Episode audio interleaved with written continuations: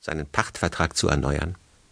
Er behält wie früher den ganzen Oberteil der Mühle, mit einem Eingang durchs Dach. Ich nehme mir den unteren Raum, ein kleines kalkgeweißtes Zimmer, gewölbt und niedrig wie das Refektorium meines Klosters. Von da also schreibe ich euch. Bei weit geöffneter Tür und in der lieben Sonne. Vor mir schwingt sich ein hübsches Kiefernwäldchen, ganz funkelnd von Licht hinab bis an den Fuß des Hügels. In den Horizont schneiden die Alpie ihre zarten Gipfellinien. Kein Laut.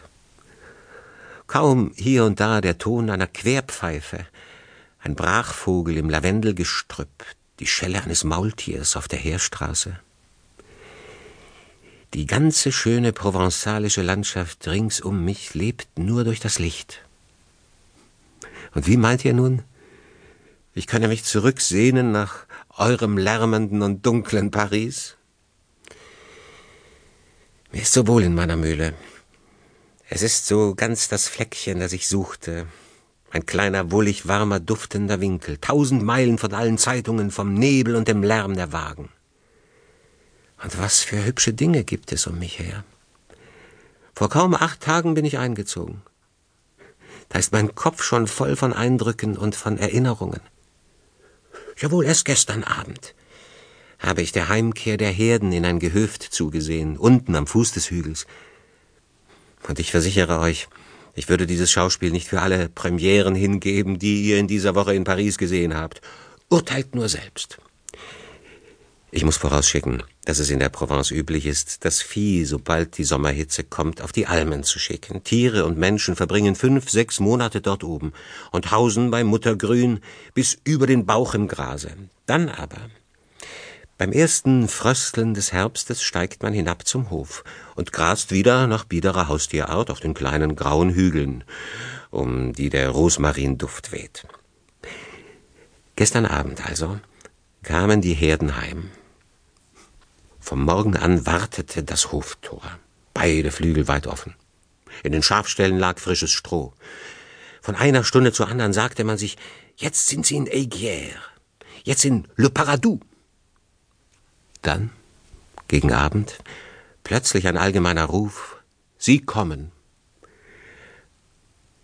Und da hinten, ganz in der Ferne, sehen wir die Herde herankommen, in einem Strahlenkranz von Staub. Die ganze Straße scheint mit ihr zu wandeln. Die alten Böcke kommen zuerst, mit gesenktem Horn und wilder Miene, hinter ihnen die Hauptmacht der Schafe, die Mütter mit ihren Säuglingen zwischen den Beinen ein bisschen ermattet. Maultiere mit roten Troddeln tragen in Körben die eintägigen Lämmchen und wiegen sie beim Gehen. Zum Schluss die Hunde, schweißbedeckt mit Zungen bis zur Erde, und zwei lange Kerle, die Schäfer, malerisch in Mänteln aus grober rotbrauner Wolle, die ihnen wie Chorröcke bis zu den Fersen hinabwallen.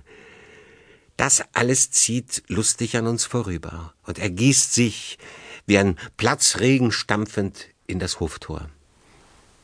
Die Aufregung im Haus muss man gesehen haben. Von der Höhe ihrer Sitzstangen haben die großen grün-goldenen Pfauen unter ihren Tüllhauben hervor die Ankömmlinge erkannt und empfangen sie mit einem ungeheuren Trompetenstoß. Der Hühnerstall, der schon eingeschlafen war, ist mit einem Schlage wach. Alle Welt ist auf den Beinen. Tauben, Enten, Puter, Perlhühner. Der Geflügelhof ist rein aus dem Häuschen. Die Hühner reden davon, die Nacht durchzumachen. Man könnte meinen, jedes Schaf habe in seiner Wolle mit dem Duft der wilden Alm etwas von jener ungezähmten Bergluft mitgebracht, die beschwingt und trunken macht. Inmitten dieses ganzen Aufruhrs langen die Tiere am heimischen Herde an. Nichts kann so entzückend sein wie dieser Einzug. Die alten Böcke werden weich beim Wiedersehen mit ihrer Krippe. Die Lämmer, die ganz Kleinen, die erst auf der Wanderung geboren wurden und den Bauernhof noch nie gesehen haben, blicken verwundert um sich. Aber am rührendsten vor allem sind die Hunde, die braven Schäferhunde, die ganz Geschäftigkeit um ihre Tiere sind und für nichts im Hof sonst Augen haben, der Hofhund kann sie aus dem Innern seiner Hütte lange rufen. Der Eimer am Brunnen ganz voll frischem Wasser, lange ihnen Zeichen machen. Sie wollen nichts hören, nichts sehen, bis ihre Herde untergebracht. Der schwere Riegel vor die kleine Gittertür geschoben ist und die Hirten in dem großen Raum zu ebener Erde am Tische sitzen. Dann erst